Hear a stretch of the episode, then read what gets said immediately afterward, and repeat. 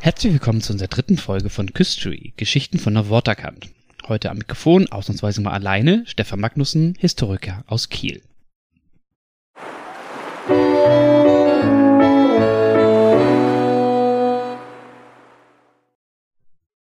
Schleswig-Holstein steht nicht unbedingt im Ruf, ein großer Industrie- und Produktionsstandort zu sein.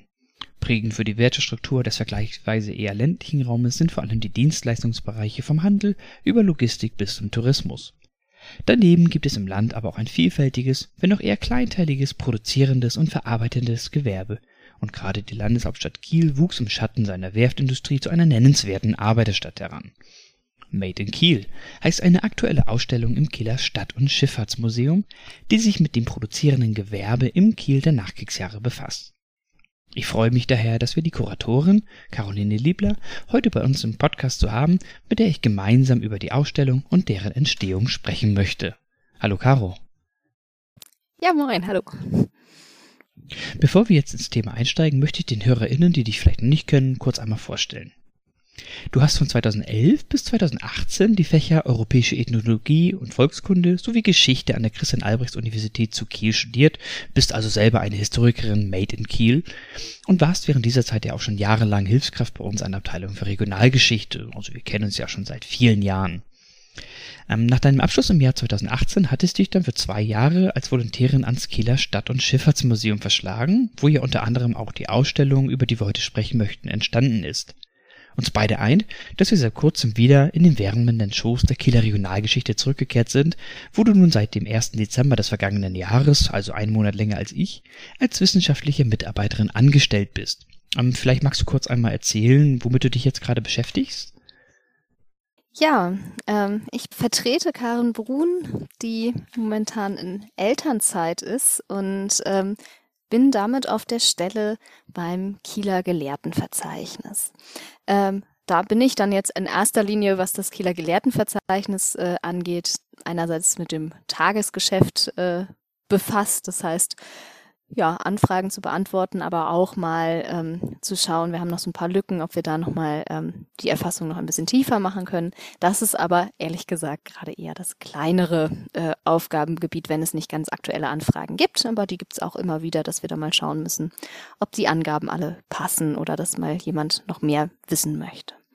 Ähm, Ansonsten bin ich darin involviert, gerade die mehrere Veranstaltungen, äh, Themenabende zu organisieren. Einerseits wird es äh, im Mai den ja, jährlichen Themenabend zur Erinnerung an die Bücherverbrennung ähm, in der Zeit des Nationalsozialismus geben, die ja wir wieder endlich wieder, kann man sagen, ähm, auch vor Ort ähm, in einer ja in-Persona-Veranstaltung durchführen werden in der Kunsthalle. Und außerdem wird es einen Themenabend geben ähm, zu dem anderen großen Thema, was mich gerade befasst. Und das ist ähm, ein gemeinsames Projekt mit Professor Brunitz von der Kieler Physik. Ähm, am Physikalischen Institut gibt es eine Ausstellung zum Leben und Wirken des Stadtkindes Max Planck zu seiner fachlichen Leistung genauso wie genau zu seinem Leben.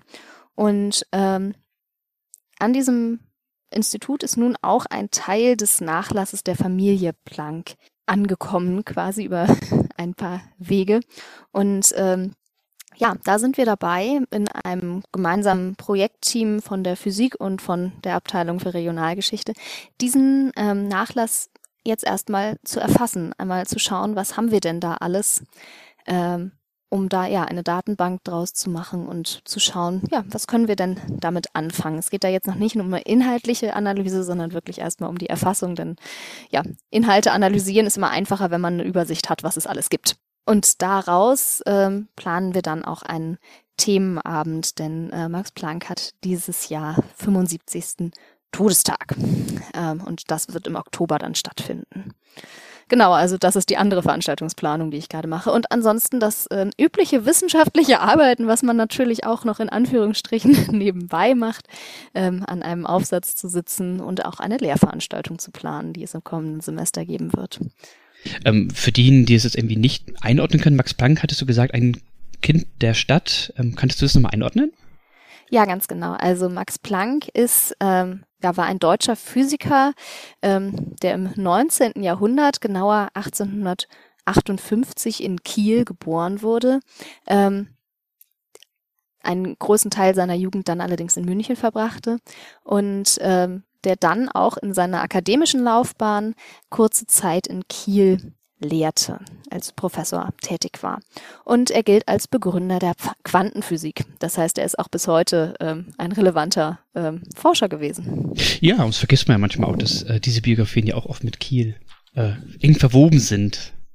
Und Ganz so genau. kommt ja wahrscheinlich auch der, der, der Nachlass dann hierhin. Also gehe ich von Ganz aus. Ganz genau. okay, so okay. Eine, diese Verbindung, ja. Ja, aber spannend auf jeden Fall. Bin gespannt, was daraus entstehen wird. Ähm, das zeigt dir ja, du hast ja doch ein, immer ein großes Interesse daran, irgendwie auch an die Wissenschaftskommunikation ähm, dich dran zu machen. Und auch ja, das, was du jetzt skizziert hast, geht ja immer in diese Richtung, immer, was machen wir denn irgendwie für die Öffentlichkeit? Ähm, das führt ja eigentlich hier direkt dazu über zu deinem Volontariat, das wir ja schon kurz angesprochen hatten, dass du im Kieler Stadt- und Schifffahrtsmuseum ähm, abgelegt hast, sagt man das so? Absolviert. Absolviert, absolviert das klingt besser, ja. Das, das klingt besser.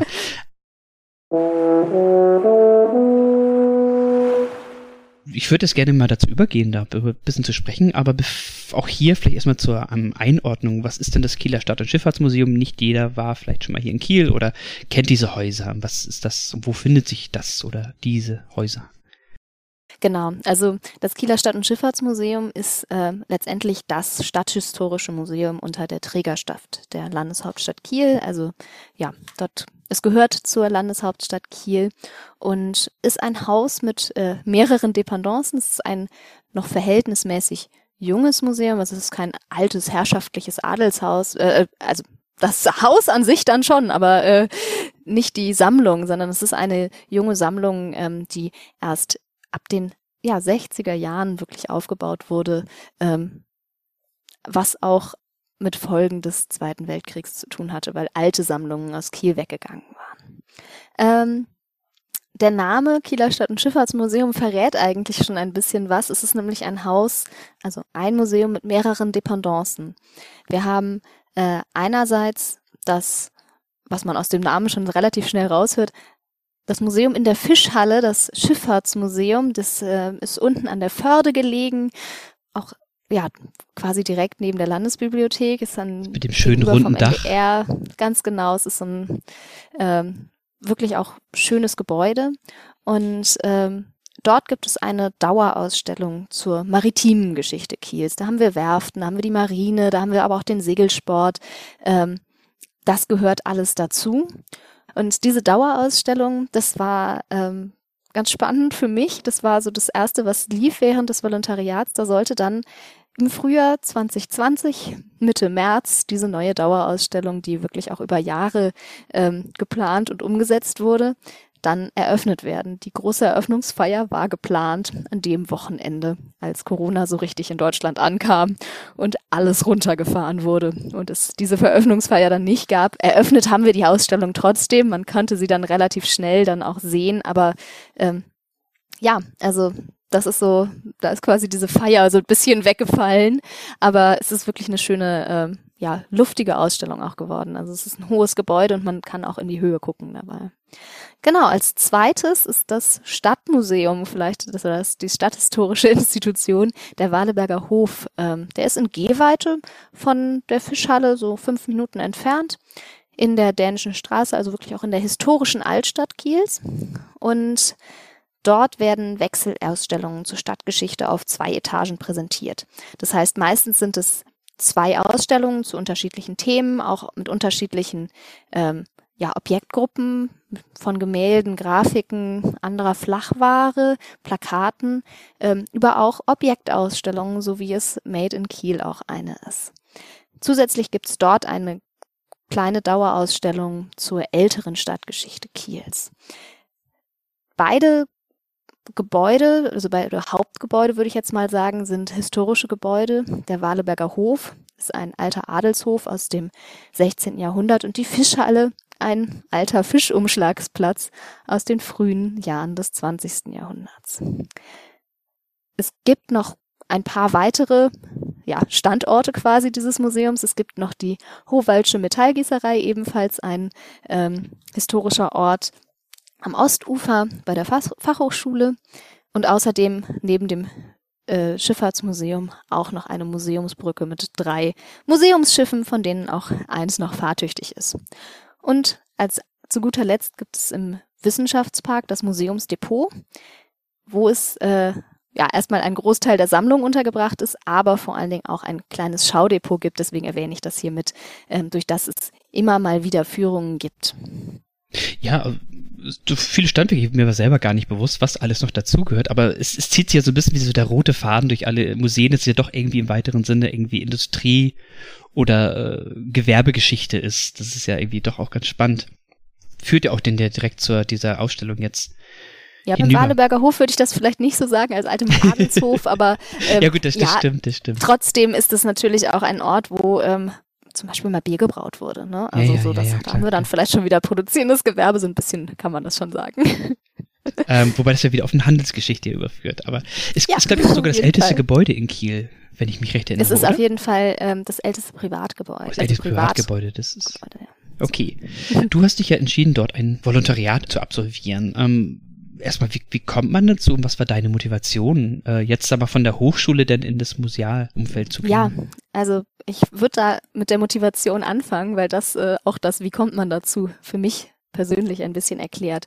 Ähm, vielleicht einmal, was ist ein Volontariat? Volontariat ist das, was man, äh, ja, was letztendlich oft die Voraussetzung dafür ist, auf wissenschaftlicher Ebene und auch auf später dann vielleicht auch auf Leitungsebene in Museen zu arbeiten. Also das ist eine Voraussetzung, weil das die praktische Ausbildung in der Museumsarbeit ist, nachgelagert an die fachliche Ausbildung des wissenschaftlichen Studiums. Ähm, genau, zu meiner Motivation.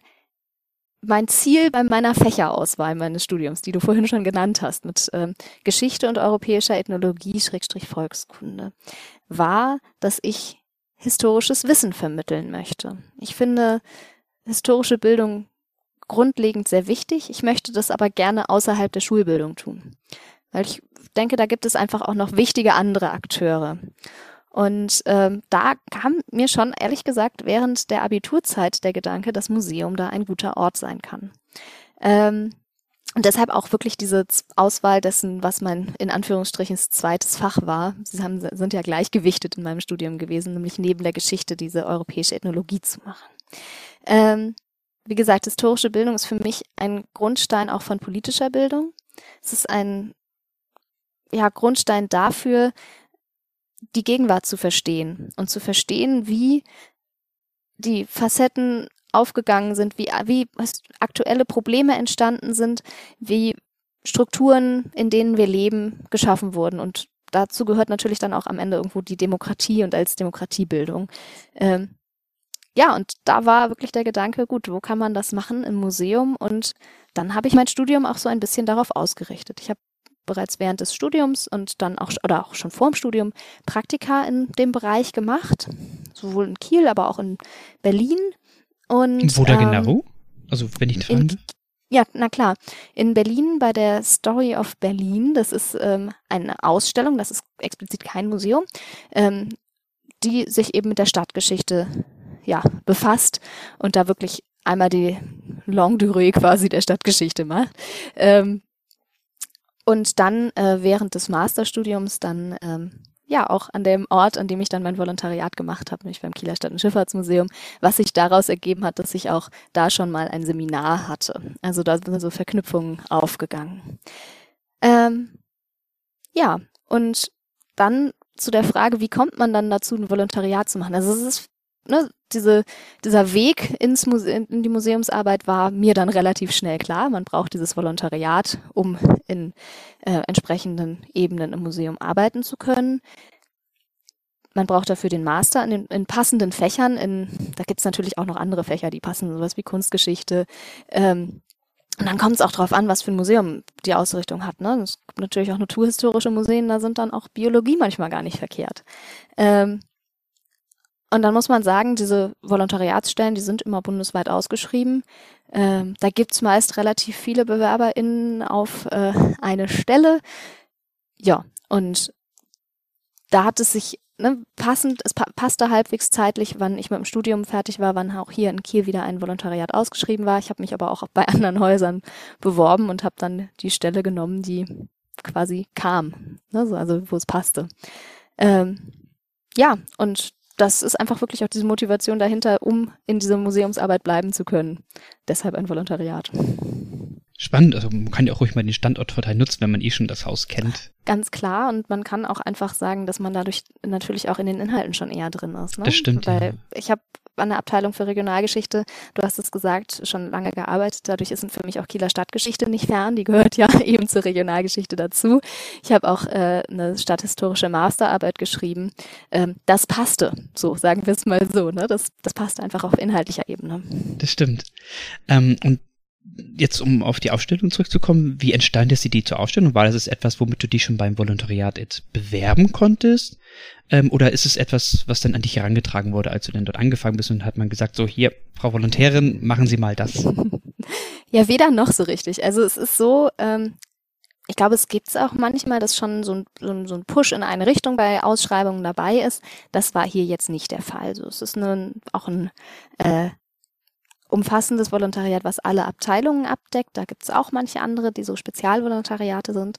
Ähm, und es war klar, dass Teil dieses Volontariats es ist, eine Ausstellung zu kuratieren. Das Thema ähm, war dann aber in Absprache zu suchen. Ähm, und das war auch wirklich ein Teil dieser Ausbildung, nämlich zu lernen, aus der Sammlung des Museums heraus, sich anzuschauen, was kann man denn daraus erzählen, was kann man daraus darstellen und wie kann man damit dann eine Ausstellung gestalten. Das heißt, ähm, nachdem diese Dauerausstellung, ähm, an der ich zuerst mitgearbeitet habe, an der praktischen Umsetzung dann, ähm, ja, abgeschlossen und eröffnet war. Eine Ausstellung ist nie abgeschlossen, davon mal ab. Äh, aber äh, als das dann durch war, ging es für mich in die Sammlung, ins Depot. Ähm, Einerseits, um da die Sammlungsarbeit nochmal tiefer kennenzulernen, andererseits aber auch, um die Sammlung so kennenzulernen, dass man schauen kann, was kann sich denn daraus für ein Thema ergeben. Und jetzt muss man sagen, ich habe vorhin das Wort Schaudepot gesagt. Ähm, dieses Museum hat in seinem Depot große Industriemaschinen, über die man tagtäglich, wenn man da lang geht, einfach stolpert und sich das nochmal angucken kann und sagen kann, ach, das ist ja eigentlich spannend. Das war so ein Impuls. Gleichzeitig war natürlich auch die Überlegung, was für eine Objektgruppe möchte ich denn präsentieren. Dass ich, ähm, ich bin keine Kunsthistorikerin, für mich war damit eine Gemäldeausstellung relativ schnell vom Tisch. Ähm, also so, das waren so einfach Einflüsse, die da so zusammenkamen. Und ähm, ja, dann war auch wirklich der Gedanke, was, was für einen Wandel kann man denn dann vielleicht auch zeigen? Also es ist so, so ein Prozess auch gewesen. Es war kein, das ist das Thema, das mache ich jetzt, sondern das hat sich dann immer in Abstimmung mit der Museumsleiterin und meiner Betreuerin meines Volontariats, sowieso eigentlich der gesamten Leitungsebene des Hauses hat sich das im Gespräch immer weiterentwickelt, dieses Thema. Also spannend, dass du denn ja auch durchaus auch eigenes Mitspracherecht bei der Themengestaltung hast. Das finde ich spannend. Also das würde ich auch gar nicht unbedingt jetzt ähm, erwarten. Nee, ich glaube, das ist auch nicht immer so. Also das ist, kommt ja. immer total aufs Museum an. Ja, also wer Lust hat, selber zu gestalten, Kieler Stadt- und Schifffahrtsmuseum. War für mich auf jeden Fall so, ja. Und wie sieht das Konzept jetzt hinter dieser Ausstellung aus? Was würde mich jetzt da als Besucher erwarten, wenn ich da jetzt reingehe? Ja, ich fange mal mit dem Plakativen an. Es gibt einen chronologischen Aufbau, der sich daraus ergibt, dass wir vier Räume zur Verfügung haben das heißt, man muss, ne, so eine Konzeption ist ja auch immer daran gebunden, wo kommt diese Ausstellung hin? Und sie ist äh, ins Erdgeschoss des Waleberger Hofs gekommen. Ähm, das heißt, ich habe vier Räume zur Verfügung und kann dann gucken, wie ich die passenden Schnitte, also wie das aufeinander passt. Und es passte auch insofern, dass von Anfang an sich rauskristallisiert hat, dass wir so ein paar Zeitschnitte haben werden.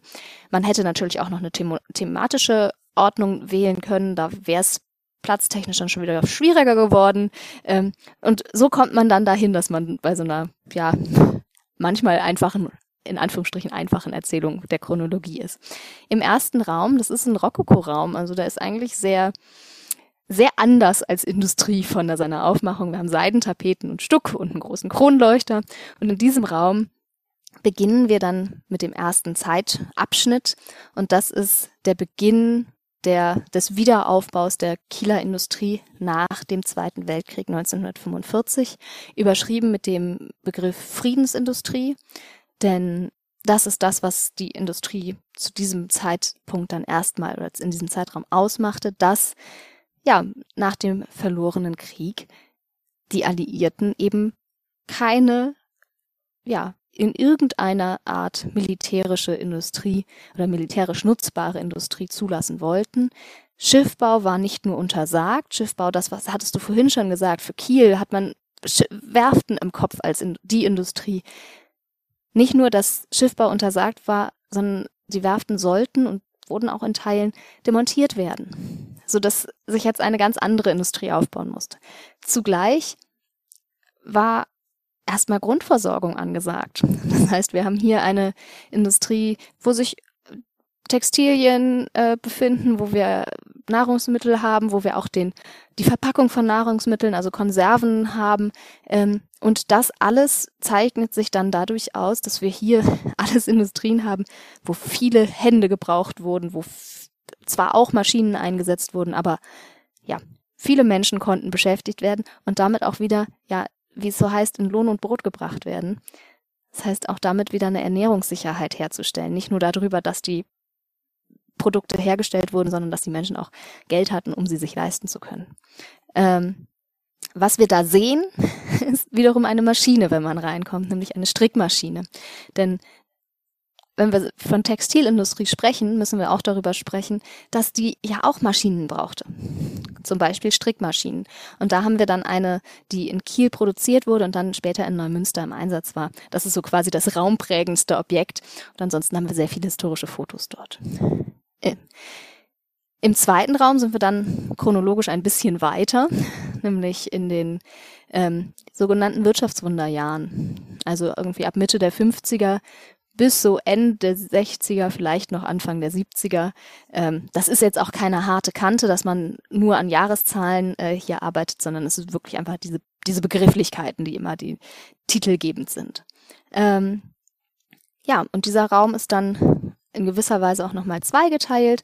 Wir haben einerseits ähm, den Fokus auf Nahrungs- und Genussmittelindustrie, die sich auch in diesen Jahren des Wirtschaftswunders nochmal stark gewandelt hat, denn Nahrungsmittel wurden immer weiter verfügbar und ähm, mussten sich auch verändern, um attraktiv zu bleiben. Das wird am Beispiel von der fischverarbeitenden Industrie dargestellt, die sich dann immer ihr Sortiment ausweitete und äh, ja eben nicht mehr nur die Grundversorgung darlegen sollte.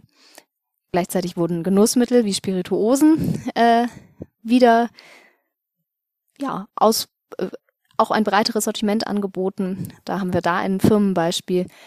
Und auf der anderen Seite die nun doch wieder einsetzende Werftindustrie und auch ähm, ja eine gewisse Nähe zur Werftindustrie Betriebe, die schon vor dem Zweiten Weltkrieg äh, Zulieferer waren, die dann sich in mehreren Sparten ausbreiteten. Also einerseits nautische Instrumente, andererseits aber auch sowas wie Unterhaltungselektronik herstellten. Also das sind so die Sachen, die so Wirtschaftswunderjahre auch ein bisschen aus, ja, oder prägten. Dann haben wir einen dritten Raum, in dem es um die Strukturwandeljahre der 70er und 80er Jahre gibt, äh, geht. Das haben, ist ja einfach eine Phase, dort ist eigentlich eher, ja, Deindustrialisierung vielleicht sogar ähm, Thema. Das heißt, viele Industriefirmen konnten nicht weiter produzieren auf der Art, wie sie es zuvor gewohnt waren.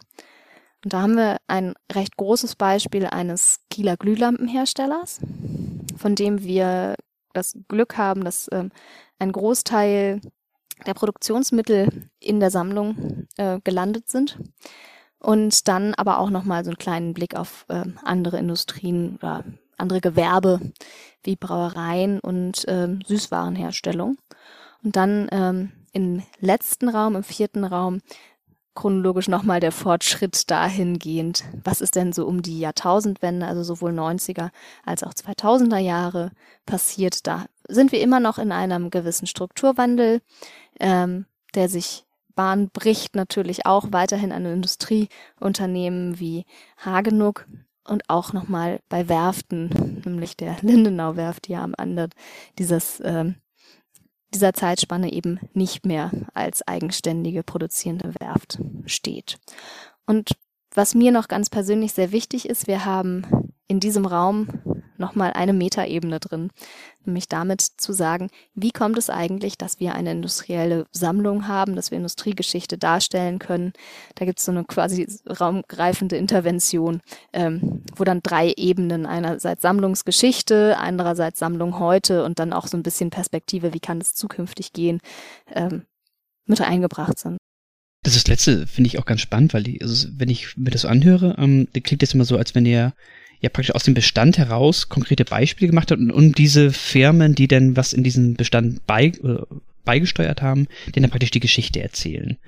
Ähm, und das, das heißt natürlich aber auch, dass die Sammlung ja auch so ein bisschen davon abhängt, welche Firmen ja was gegeben haben oder, oder wurde aktiv mal gesucht vom, mhm. von dem Museum, dass sie sagten, ey, wir haben jetzt hier keine Firma XY, ähm, wir müssen unbedingt was irgendwie hier ins Magazin rennen und damit wir vielleicht das irgendwie mal später nutzen können.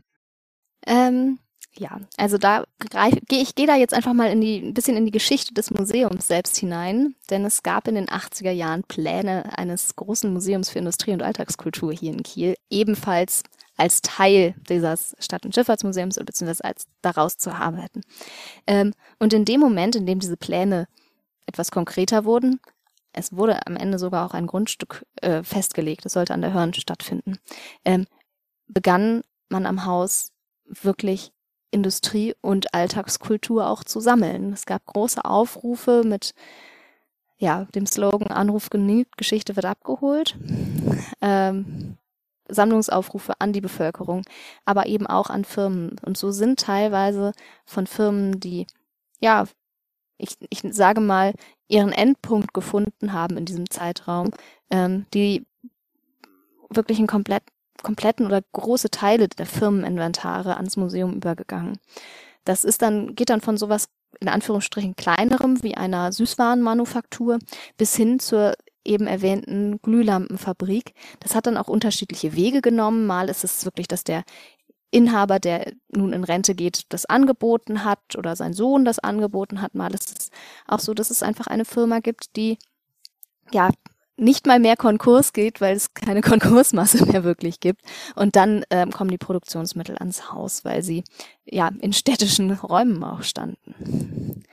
Ähm, und so gab es eben oder ist dann wirklich eine breite solche Sammlung entstanden. Industriegeschichte war auch schon zuvor ähm, immer Thema des ähm, Stadt- und Schifffahrtsmuseums und Alltagsgeschichte, aber da, da gab es einfach nochmal so einen Push dafür, sowas zu sammeln.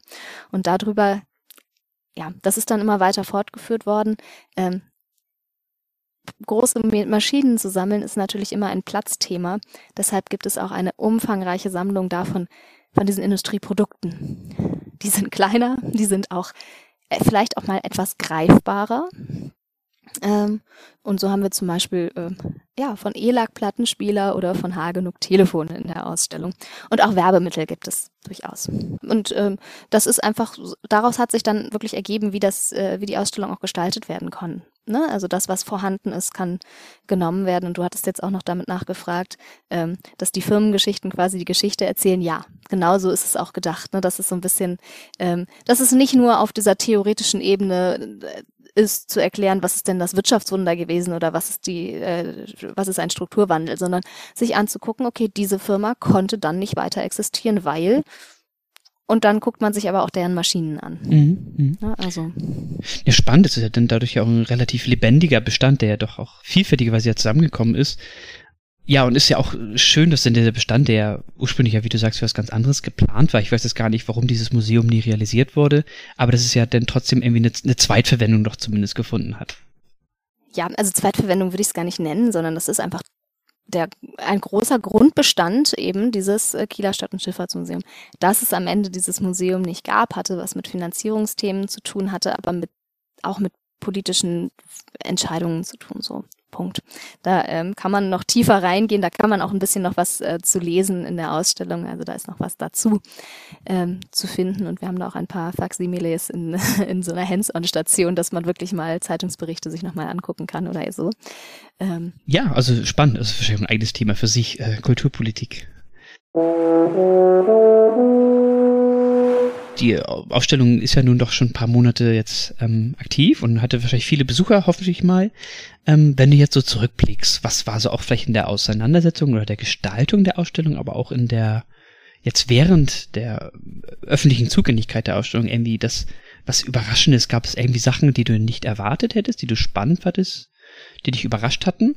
Ja, also ich glaube, da kann man so verschiedene Ebenen reinziehen, sowohl in der, ne, in der Planung als auch dann jetzt quasi. Ähm, in der Planung auf jeden Fall für mich persönlich. Ähm, es war eine tolle Arbeit, die sich diese Bestände zu erschließen und auch Funktionalitäten herauszufinden. Ähm, ich hatte das jetzt gerade eben schon erwähnt. Wir haben eine große äh, ja, großen Bestand einer Süßwarenmanufaktur ähm, äh, dort zur Verfügung gehabt, um daraus äh, ja, sich Sachen rauszupicken. Und ich fand es sehr, sehr spannend, sich anzuschauen, wofür kleine Förmchen verwendet wurden, wie Pralinenherstellung funktioniert hat, beziehungsweise auch immer noch funktioniert, ähm, dass Marzipanfiguren äh, in Schwefelformen hergestellt wurden, etc. Also auch Dinge, die man sich heute gar nicht mehr vorstellen kann, dass Lebensmittel in Schwefel hergestellt werden. Da gibt's dann doch auch so die ein oder andere ähm, Sicherheitshinweis heute. genau. Ähm, auf einer inhaltlichen Ebene fand ich sehr spannend zu sehen, was für eine Verwebung es auch zwischen den Firmen gab. Ich habe jetzt schon ein paar Mal Hagenow bzw. Neufeld und Kuhnke genannt. Ähm, und aus dieser Firma heraus sind dann zwei weitere Firmen, die in der Ausstellung ähm, gezeigt werden, nämlich ELAC und Plechati, dieser Glühlampenhersteller, ähm, daraus selbstständig geworden. Ähm, also ELAC als Sparte dann selbstständig geworden und Plechati, das ist eine Produktionsanlage, die quasi von äh, Neufeld und Kuhnke aufgekauft wurde, um dann später selbstständig zu werden. Also das ist so, das fand ich sehr spannend und ähm, um jetzt aus dem jetzigen laufenden Ausstellungsbetrieb etwas Spannendes her nochmal herauszustellen. Ähm, es gab schon eine und es wird auch noch eine weitere geben, Führung mit einer Gebärdendolmetscherin ähm, das auch sehr viel Spaß macht, muss ich sagen, solche so ein bisschen spezielleren Führungen auch zu machen und darüber dann die Perspektive reinzubekommen. Bei Firma XY haben früher Gehörlose gearbeitet und das ist so eine Arbeit, äh, ne, ah, bei dem Betrieb und bei dem Betrieb, den kennen wir doch als äh, eine Betriebsstätte, wo ähm, das ja so und so viele Personen gearbeitet haben. Das finde ich sehr spannend und auch sehr schön, dass sich solche Eindrücke dann nochmal mitbekomme. Ja, ja, ist auch spannend. Ähm, also gerade wenn du jetzt auch von den BesucherInnen sprichst, ähm, Du hast gesagt, es gibt ja auch Führung mit, mit Gehörlosen. Ähm, generell ist es ja spannend, das ist, glaube ich, im generellen Thema bei der, bei der Kommunikation, welche Leute spricht man jetzt an? Also ich denke mal, klassische Museen oder klassische Ausstellungen, wie ihr das jetzt ja konzipiert habt, haben immer so ein bisschen das Problem, gerade wie ähm, kriegt man vor allem jüngere Menschen ran, sag ich mal, Personen in unserem Alter. Und da finde ich es einfach spannend, was ist so denn dein Eindruck? Wer, wer kommt denn hin und guckt sich denn, sag ich mal, das, die Geschichte des produzierenden Gewerbes an? Also ich kann mir auch vorstellen, dass das vielleicht dann auch äh, ältere Personen kommen, die dann nochmal so ein bisschen in ihre eigene Vergangenheit schweben und sagen so, ach, das ist doch hier, da habe ich doch früher gearbeitet oder hat mein Bruder irgendwie Ausbildung gemacht. Also lässt sich da irgendwie Muster erkennen oder ist es auch etwas, was total vielfältig ist? Ja, es ist auch vielfältig. Es passt total das, was du gerade sagst. Also das ist natürlich erstmal eine Ebene. Es sind viele da, die sagen, da habe ich früher selber gearbeitet oder ich habe ja früher selber in der Industrie gearbeitet. Mal schauen, ob die Firma auch vertreten ist. ist Und was sagen, was sagen die denn, wenn die nicht ähm, vertreten ist? ja, da, da gibt dann schon manchmal so eine kleine Enttäuschung, aber das, das versuche ich dann in meinen Führungen auch immer aufzufangen und zu sagen, na ja, das ist jetzt erstmal, also ich starte auch immer damit zu sagen, das ist eine Ausstellung aus dem Sammlungsbestand. Das heißt, ich kann auch nur die Firmen zeigen, die ähm, mit ein bisschen mehr Objekten auch vielleicht in der Sammlung vertreten sind. Ähm, gleichzeitig muss man auch sagen, es kann nicht alles dargestellt werden und es fehlen auch große Namen. Definitiv, die fehlen. Ähm, aber irgendwo ist leider auch ehrlich gesagt Platz zu Ende. Ähm, und es ist eben keine Gesamtdarstellung des produzierenden Gewerbes aller Firmen, die es in diesem Zeitraum 45 bis ungefähr 2000 je in Kiel gab, sondern es ist einfach ein, Ähm, ja, es ist, ist exemplarisch, es ist mit Absicht, sind verschiedenste ähm, Betriebe ausgewählt, die aus verschiedensten Formen, äh, äh, Branchen kommen, um auch eine gewisse Vielfalt abzudecken, um zu zeigen, es geht eben nicht nur um Werftengeschichte, sondern es geht auch um ja, Lebensmittelindustrie, es geht auch um eben sowas, wie es heute vielleicht unbekannter ist mit der Glühlampenfabrik. Und dann muss man natürlich schauen, wenn dann jemand sagt, aber das wäre doch noch total wichtig. Wir haben am Ausgang ähm, eine ähm, ja so eine Fragentafel, wo man auch sagen kann, das wären vielleicht auch noch schöne Firmen, auch perspektivisch zu sagen, was das könnten in Zukunft Firmen sein, die heute noch voll drin stehen im Kieler äh, Wirtschaftsbetrieb. Also so, dass man da einfach auch so so ein bisschen Bedürfnisse mit abfängt. Ähm, dann gibt es aber auch viele BesucherInnen, die ich würde jetzt nicht mehr sagen, komplett neu KielerInnen sind, aber schon auch nicht mehr, also nicht ihre Ausbildung hier in Kiel schon gemacht haben, sondern die seit vielleicht so fünf Jahren, vielleicht zehn Jahren in Kiel sind und sagen, ach, das ist spannend, ich mag mal schauen, wo kommt eigentlich diese Stadt her, in der ich jetzt lebe. Ähm, und dann, das ist mir ganz wichtig gewesen, ich sehe das noch, also in den Führungen sehe ich das jetzt nicht so sehr, ähm, dass dort jetzt auch wirklich Kinder dabei wären, aber wir haben eine Ausstellung mit zwei Mitmachstationen äh, auch. Das war mir auch wirklich wichtig zu schauen, dass man ein bisschen was Interaktives mit reinbekommt, denn das ist natürlich etwas, was so eine Ausstellung auch für Familien attraktiver macht, dass man ähm, sagen kann, da sind zwei in Anführungsstrichen Spielstationen, die aber natürlich auch Inhalt vermitteln sollen, die jetzt nicht nur irgendwie als eine Spielecke stehen, sondern die sind mitten in der Ausstellung. Das ist eine ist, da kann man so einen Rotationsautomaten nachfühlen, wie man schnell Dinge immer in einer monotonen Bewegung stecken musste. Das andere ist das ja simulierte schnelle Verpacken von Fischkonserven. Also das ist, da gibt's dann auch so ein bisschen einen kompetitiven Charakter, wenn man möchte. Ähm, und das haben wir auch in der äh, Bewerbung der Ausstellung durchaus immer mit, mit dargestellt, dass es sowas gibt. Ne? Und ja, das kommt immer gut an. Wie gesagt, ich, auch bei der Eröffnung waren auch einige Kinder dabei. Da waren, äh, war das auch gut angekommen. Das kann ich mir vorstellen gerade. Es macht ja doch mal mehr Spaß, wenn man noch ein bisschen aktiv dabei sein kann und nicht irgendwie nur von Schautafeln erschlagen wird. Ja, ich finde es auch wichtig, dass ein Museum eben nicht nur äh, ein Textproduktionsmuseum ist. Natürlich, also wir haben die Objekte, die vermitteln etwas dadurch, dass sie da sind, aber äh, man muss ja immer viel erklären. Und dieses Erklären wird natürlich immer in irgendeiner Textform stattfinden. Es gibt auch eine Hörstation noch mit Zeitzeug in äh, Berichten und ähm, auch eine Filmstation. Allerdings sind das jetzt nicht so die, die Catcher, ne, mhm. sondern mhm. das, was viel catchiger ist, sind wirklich diese mitten im Raum stehenden Mitmachstationen. Diese Zeitzeuginterviews, habt, habt ihr die jetzt extra gemacht oder gab es die auch schon im Bestand? Nee, die gab es auch schon im Bestand. Ähm, die hat äh, Frau Tillmann, die damalige, oder bis vor kurzem Direktorin des Hauses, ähm, ich sag nochmal, die bis vor kurzem Leiterin des Hauses, ich weiß nämlich nicht, ob Direktorin richtig war, ähm, mal für ein ähm, anderes Projekt gemacht und die konnte man da gut mit reinnehmen. Also die passten einfach, die haben wir dann von einem, ja, von, von SprecherInnen einsprechen lassen. Und wie geht es jetzt generell weiter mit dieser Ausstellung? Also ich habe mich jetzt gerade gefragt, wenn jetzt, weil du ja meintest, ähm, irgendwie, ihr habt ja auch so einen Feedback-Cast, wo man sagen so, oh, das wäre doch jetzt spannend und äh, können jetzt irgendwie Unternehmen, sag mal aus welchen Gründen auch immer, jetzt heute noch hingehen und sagen, oh, wir haben irgendwie was Spannendes, weil ich glaube, kann mir vorstellen, dass das Gewerbe ja heute in Kiel ja ganz anders ist, jetzt vielleicht auch gerade mit den ganzen vielleicht ganz neuen Gewerbestrukturen, die jetzt ja aufkommen. Ähm, also ist, ist, wird dieser Bestand noch erweitert? Kann er, kann er erweitert werden? Es, es gibt natürlich, wie bei jedem Museum, gibt es ein Sammlungskonzept. Und mhm. in diesem Sammlungskonzept steht drin, dass die äh, Demokratisierung, Urbanisierung und Industrialisierung Kiels der letzten 150 bis 200 Jahre Kernsammlungsgebiet mhm. sind. Ähm, Großobjekte, wie so ja, die riesigen, wir haben wirklich große Werftmaschinen, die auch nicht in diese Ausstellung passen, weil sie gar nicht in diese Räume passen würden.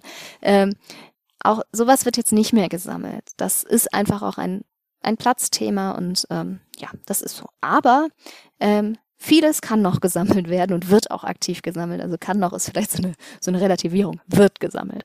Ähm, und ja, es gibt eine Sammlungsleiterin, ähm, das ist Frau Seller-Kroll, vom, die auch über das Museum erreichbar ist und ähm, die letztlich diese Sammlungsentscheidungen auch trifft, ne? dass nicht am Ende, also da, dass es einfach ins Sammlungskonzept passt und dass es zur Sammlung gehört. Ähm, ja, und dort ist man natürlich immer offen für Angebote. Also ähm, sowohl das als auch es wird aktiv gesucht. Ne? Also das ist Sammlungsarbeit ist da ja immer so ein mehr, mehrstufiges äh, Thema. Ja, so dann können wir vielleicht auch ein paar Jahren irgendwann mal die, also ich glaube, diese Ausstellung geht ja, das haben wir gar nicht gesagt, ja grob bis ins Jahr 2000. Und vielleicht, genau. dass, dass wir dann ja irgendwann vielleicht auch mal denn die Jahre ab 2000 mal, vielleicht mit ganz anderen Phänomenen, was ja auch viel stärker migrantischer Hintergrund sicherlich auch im produzierenden Gewerbe, das ist ja noch ganz viele Fragen, die sich dann anschließen. Ja, also ich muss sagen, ich habe jetzt diese Ausstellung auch nicht in, äh, auf Biografien mhm. hin kuratiert, ich formuliere es mal so, sondern wirklich auf die Firmenbiografien. Ähm, und da kann man auch sagen, es geht jetzt nicht so sehr um die Menschen, die da arbeiten. Ähm, das ist aber auf jeden Fall ein sehr spannendes Thema und das gibt, da gibt es dann jetzt auch eine Verknüpfung dazu. Ich habe eine Masterarbeit über ähm, Arbeitsmigrant in, in Kiel geschrieben. Ähm, das ist dann das Thema ja der sogenannten Gastarbeit, die ähm, sich da reinflechten lassen, natürlich, ähm, die aber hier jetzt nicht äh, nicht hier spezifisch behandelt sind. Und dieser Fragekasten quasi am Ausgang, der ist wirklich darauf auch hinaus zu sagen, was sind denn aktuelle Firmen, die vielleicht in Zukunft an, äh, interessant werden können. Ja, und ähm, ich muss sagen, ich bin nicht mehr in dem Haus tätig. Das heißt, es ist jetzt nicht mehr ähm, das, was ich daraus ziehen kann, zu sagen, ähm, das wird auf jeden Fall mal eine Ausstellung werden. Aber ähm, natürlich gibt es auch diese, dazu noch ein Feedback und ich bekomme da auch was dazu und kann daraus auch nochmal für mich Sachen ähm, herausfinden und das Haus natürlich genauso. Also das sind ja Sachen, die dazugehören. Ja, aber wenn du jetzt schon davon sprichst, sagst du, du bist ja selber, das haben wir ganz zu Beginn ja erwähnt, jetzt ja wieder an der Universität, die auch selbst eine eigene Industriegeschichte hat, weil es ist ja der alte ELAG-Bau. Ja, ganz genau. Ähm, wie geht's jetzt für dich weiter? Ich meine, du, du bist jetzt an der Forschung. Siehst du dich jetzt weiter, dass du dann irgendwie jetzt aber deine Dissertation abschließen möchtest oder willst du dann perspektivisch doch wieder in den Kommunikationsvermittlungsbereich rein? Also für mich ist das auf jeden Fall weiter das Ziel, immer in diesem, ähm, ja, in gewisser Weise Wissenschaftsvermittlung zu sein. Ähm, Museum ist und bleibt da hochinteressant für mich, ähm, genauso wie ähm, sowas wie Gedenkstättenarbeit. Das ist, da geht's geht's ja auch viele Verknüpfungen, die man ähm, machen kann. Ähm, ja, und ob da noch eine Dis dazwischen kommt, da dazu kommt, das ist, äh, würde ich mal sagen, was, was vielleicht im Raum steht, aber jetzt nichts, äh, da gibt's kein konkretes Projekt zu gerade, sondern das ist was, da kann ich mir nochmal meine Gedanken zu machen, ob mir ein Thema, ähm, ja, ob, ob ich ein Thema finde, was ich äh, wirklich betreiben möchte. Das ist mir aber bisher noch nicht untergekommen. Das kann ich auch ganz so sagen. Ich möchte nicht, also das ist jetzt jetzt vielleicht, ich möchte nicht eine Dissertation der Dissertation willen machen, sondern ich möchte es dann des, The des Themas willen machen und ähm, ja, äh, da bin ich jetzt nicht äh, unoffen für, aber es ist jetzt nichts, was im, nächst, eng, im engsten Plan vorhanden ist, sondern ja, jetzt geht's erstmal weiter um diese kommunikative Ebene und immer ein bisschen Wissenschaft dabei betreiben. Ja, das, ist, das hängt ja immer beides eng zusammen, aber es ist ja auch schön, also du hast ja auch geschildert, dass du jetzt ja durchaus ja viel zu tun hast und auch spannende Projekte, die ja, glaube ich, auch dann gerade so, wenn man an Max Planck denkt, ja auch, glaube ich, auch überregional sicherlich auch interessant werden und da hat ja einen gewissen Klang.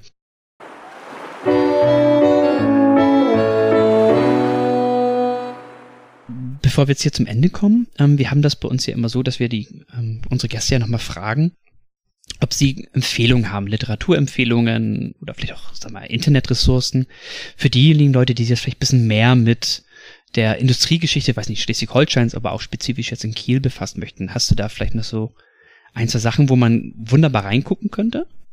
Also es gibt ähm, jetzt für Schle oder für Kiel gesagt, es gibt eine vorherige Ausstellung, die es auch in dem Haus mal gab. Ähm, die war von ähm, Doris Tillmann und ähm, Timo Erlenbusch, Arbeiten fürs Wirtschaftswunder. Dazu gibt es eine Publikation, ähm, die mit dem gleichen Namen auch ist, ähm, wo man durchaus mal reinschauen kann, um da jetzt so ein bisschen Hauswerbung in Anführungsstrichen direkt gemacht immer zu gerne haben. Gesehen. Ansonsten ähm, gibt es für viele dieser Firmen auch wirkliche Firmenbiografien in Anführungsstrichen, ne? Firmenchroniken ähm, von sowas, wir sind stolz auf unser Können, von den äh, Howaldswerken, weil Werftbeschäftigte, die von ihrer Arbeit, äh, von ihrem Arbeitsleben äh, berichten, bis hin wirklich auch, ja, einer Firmenchronik von ELAC, äh, die meisten der Firmen, die dort ausgestellt sind, da gibt es schon irgendwie was. So. Ähm, ja, und dann, was ich wirklich gerne gelesen habe, das ist jetzt nicht auf äh, Schleswig-Holstein bezogen, aber das ist ein, ähm, ja, ich weiß gar nicht, ob es eine Dissertation, nee, das ist keine Dissertation, es ist aber ein, äh, eine Publikation mit durchaus ein paar Seiten. Ähm, das ist von Jörn Eiben, Industriestädte und ihre Krisen, Wilhelmshaven und Wolfsburg in den 1970er und 1980er Jahren. Ähm, das ist so eine vergleichende Studie, die ich gerne gelesen habe, die für mich ganz spannend war und zu der es auch eine Podcastaufnahme gibt, nämlich bei dem ähm, auch Geschichtspodcast Anno Punkt Punkt Punkt. Und darüber bin ich da auf dieses, äh, auf diese Publikation gestolpert und ähm, ja, also so kann man auch Verknüpfungen finden. Auf jeden Fall, auf jeden Fall. Wir werden auf das von dir genannte auch in den Shownotes verlinken. Das heißt, wer Interesse hat, wird dort das finden. Auch äh, gerne den Podcast des Kollegen verlinken wir natürlich auch gerne. Ähm, ja, ich sag mal, vielen Dank, dass du uns einen kleinen Einblick gegeben hast in die Geschichte der produzierenden Industrie in Kiel. Ähm, ich hoffe, es hat dir auch Spaß gemacht. Also ich fand es auf jeden Fall auf spannend, weil es ja. ist, ist mal ein ganz interessanter Einblick, wie das alles entsteht, wie das alles läuft und was man sich dabei gedacht hat. Ja, und ich finde es auch ein ganz spannendes Medium, so mal ein bisschen ausführlich drüber sprechen zu können. Ähnlich lang wie bei einer Führung, muss man sagen. Ne? also es ist so, aber hier dann einfach auch noch auf diese Hintergrundgedanken mal eingehen zu können, die man in der Ausstellung ja gar nicht direkt vermittelt. Genau, da hat man ja mal auf eine andere Perspektive hier. Ähm, ja, ich sag nochmal ähm, vielen Dank ich bedanke mich auch. Und damit sind wir am Ende unserer dritten Episode von Küstery. Ich hoffe, sie hat euch gefallen und vielleicht habt ihr selbst Lust bekommen, euch mal die Ausstellung Made in Kiel anzuschauen. Die Gelegenheit habt ihr noch bis zum 3. April im Kieler Stadtmuseum im Waleberger Hof. Einen Link zur Veranstaltung packen wir euch natürlich in die Show Notes. Schreibt uns auch gerne euer Feedback an podcast.geschichte-s-h.de oder lasst uns eine Bewertung bei Apple Podcast oder Spotify, da uns das hilft, von neuen HörerInnen gefunden zu werden. Aber vielleicht seid ihr ja auch wieder selbst beim nächsten Mal dabei, wenn wir ein neues Fenster in die Geschichte Schleswig-Holsteins öffnen. Bis dann!